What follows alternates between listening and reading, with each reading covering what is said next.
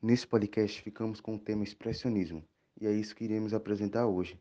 Nosso grupo é do terceiro ano B, formado por José Vinícius, Wesley, Gustavo, Pedro e Alisson. Espero que gostem. Eu vou falar sobre as características do expressionismo. Deformação da imagem visual e cores resplandecentes, vibrantes, fundidas ou separadas. O pintor recusa o aprendizado técnico e pinta conforme a sua sensibilidade, o que ele sente.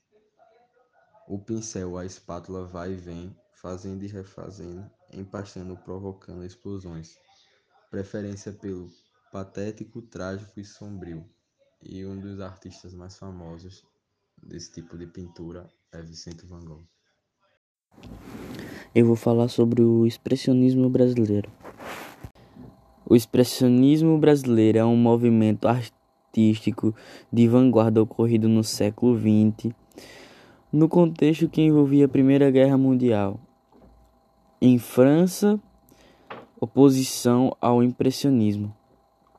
Esse movimento é caracterizado pelas irracionalidades e pelo individualismo, além de apresentar uma visão pessimista da realidade.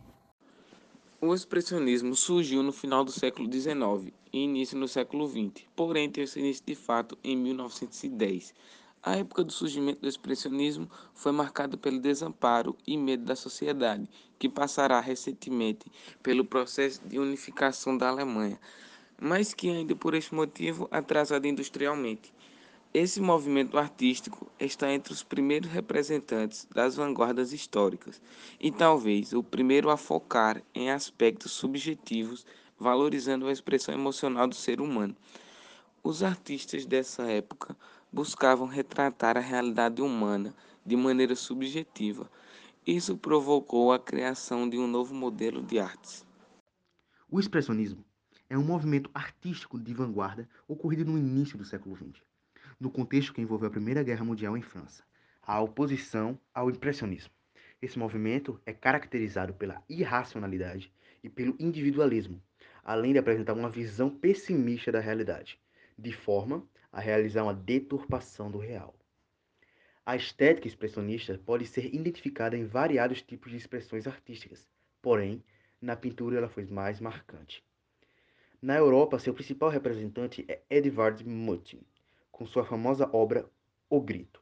No Brasil, pintores modernistas como Cândido Portinari e Tarsila do Amaral também produziram obras com influências expressionistas. Já na literatura, nomes como Thomas Mann e Mário de Andrade escreveram obras com traços expressionistas. Os artistas do expressionismo: Emil Nodel, Eric Heckel, Estin Balash, Vécio Kardesky, antes da sua fase abstracionista, Franz Marc, Otto Dix, Matteo Modigliani.